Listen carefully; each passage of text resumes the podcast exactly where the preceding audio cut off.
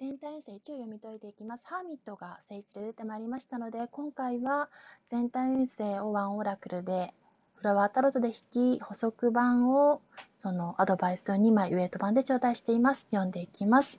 探求心を持って理想を深く追求する自己内省、内科が叶うことによって、好転を描いていける。こちらのカードの次が運命のは、展開の入り口、絶好調の運気を示す入り口に立っていることから、その扉を開く前の段階に来ていることを示しております。そして、忍者のカードのこちらはダブルカードで出てまいりましたが、アドバイスにも同じものが出ておりますが、逆位置ですと引きこもりがちになったり、疎外感を感じやすいというところが出ておりますので、仕事面や全体面において一人で責任を背負い込みすぎないことによって、関わり合いを諦めがちになる状況下をえるために自分自身に周りにも無理強いを課さないことが、無理強いしないことが肝心取れております。その他の面で見ますと、全体的に見ますと、身辺整理を行えるチャンスであり、他者の考えや行動を理解を深めることに、そこに好機を見出せる。それによって好機を見出していけるというところも出ております。そこは叶っていきます。それによってさらに自分の知識や経験を信頼することも要となってきますので、そうですね。信頼できて何でも話せる人を持つことが肝心です。自分を自己開示することで、その弱さや恐怖心を他人に開示することで傷つくことを恐れないことも肝心です。そうですね。そしてそうだな、アドバイスとしてみますと、課題となってくるのが自身の勉強不足や生きることからの現実逃避が出てまいりましたので気をつけなければなりません。なかなか対人面においても自分のペースを他者から理解してもらえないことによる孤独感や疎外感を感じやすい状況下となっておりますが、相手に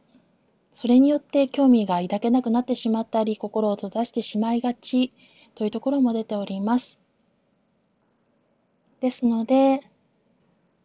自身のその心を閉ざしてしまいがちな気持ちの理由を深く探求することで関わり合いを諦めないことが肝心です。ですが、状況を変えるために、その無理強いだったり、その課してしまうことなんて言うんですかね。うん、自分に固執しすぎること、その捉え方にネガティブな方向に固執したり執着したりすることによって、その手放しが叶わない状況下になりがちですので、そこに重きを置かないことが肝心です。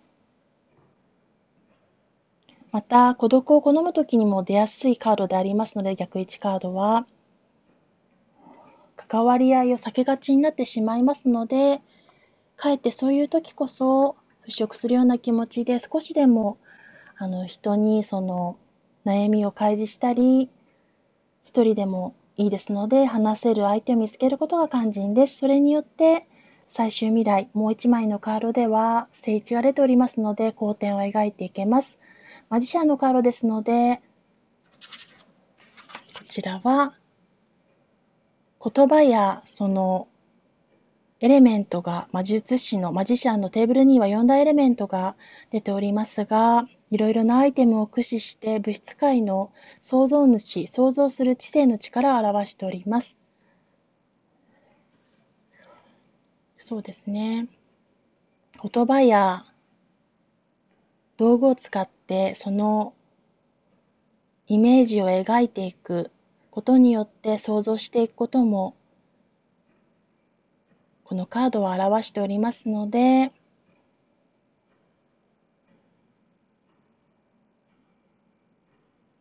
そして頭のこの上には、魔術師の上には無限大のマークが掲げられておりますが、この象徴的なデザインが施されているのは、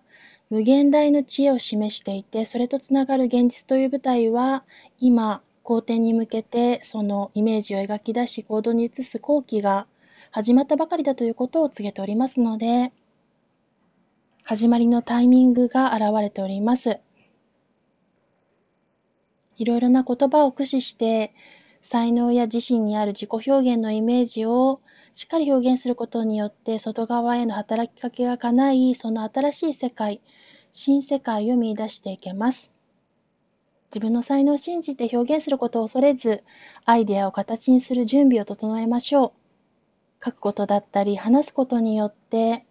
いろいろな表現すること、アピールすることも大切になってきますが、そこに知ったかぶりは禁物ですので、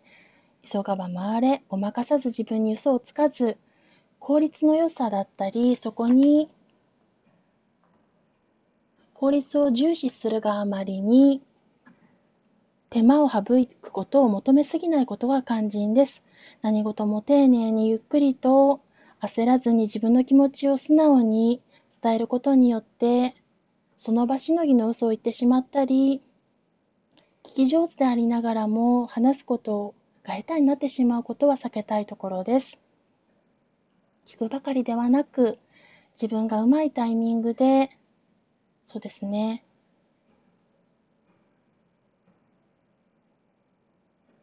考えて思考するだけではなくて、恐れずにそれをしっかりと言葉で表現することによってコミュニケーション不足を解消できますので、それによってそうですね、